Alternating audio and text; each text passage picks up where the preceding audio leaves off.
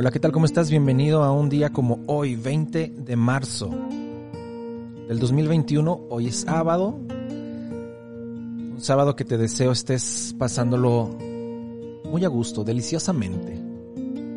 El día de hoy vamos a recordar aquel escritor que dijo en uno de sus poemas, queríamos separarnos, era lo justo y lo sabio. ¿Por qué nos asustaría la decisión como si fuéramos a cometer un crimen? Ah, poco nos conocemos, pues un Dios manda en nosotros. Traicionar a ese Dios al que primero nos infundó el sentido y nos infundió la vida, al animador, al genio tutelar de nuestro amor, eso, eso yo no lo hubiera permitido. Pero el mundo se inventa otra carencia, otro deber de honor, otro derecho, y la costumbre nos va gastando el alma día tras día disimuladamente. Y continúa el genial Friedrich Hölderlin, quien nace un día como hoy, 20 de marzo de 1770, este poeta alemán va a abrazar la tradición clásica y la va a fundir con el nuevo romanticismo. Y también vamos a recordar el día de hoy a Henrik Ibsen, que nace un 20 de marzo de 1828.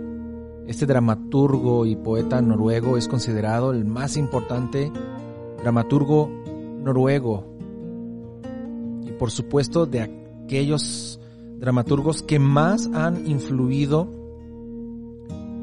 en la dramaturgia moderna, padre del drama realista moderno.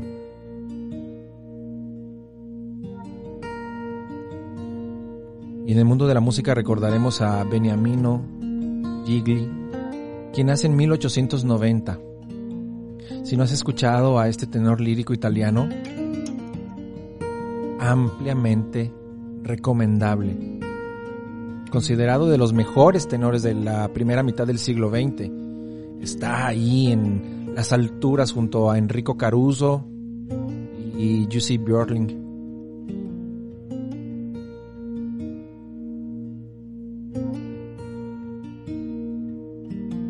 También músico, excelente pianista, de una técnica muy superior.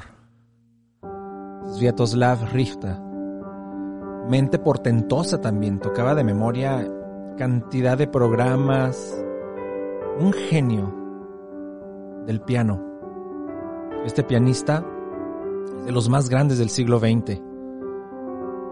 Una técnica portentosa, como ya les decía, pero también unida a una profundidad en sus interpretaciones que no tiene comparación, no tiene igual. En YouTube hay bastantes grabaciones, unas de las que resultan más eh, conmovedoras quizás a nivel musical son las los recitales que hace ya al final de su vida, donde se olvida de tocar los recitales de memoria y pone la partitura sobre el piano con apenas un foco iluminando parte del teclado y la partitura en la completa oscuridad. Y recordando a aquellos que fallecen un día como hoy. Isaac Newton, el autor de innumerables tratados de física, sobre todo el Filosofía Naturalis, Principia Mathematicae. Newton fallece un 20 de marzo de 1727. Y es así como llegamos al final de un episodio más. Te dejo, pero te espero mañana.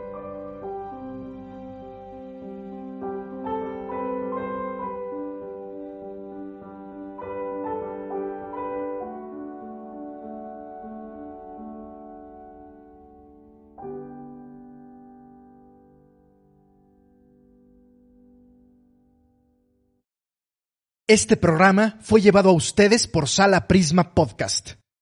Para más contenidos, te invitamos a seguirnos por nuestras redes.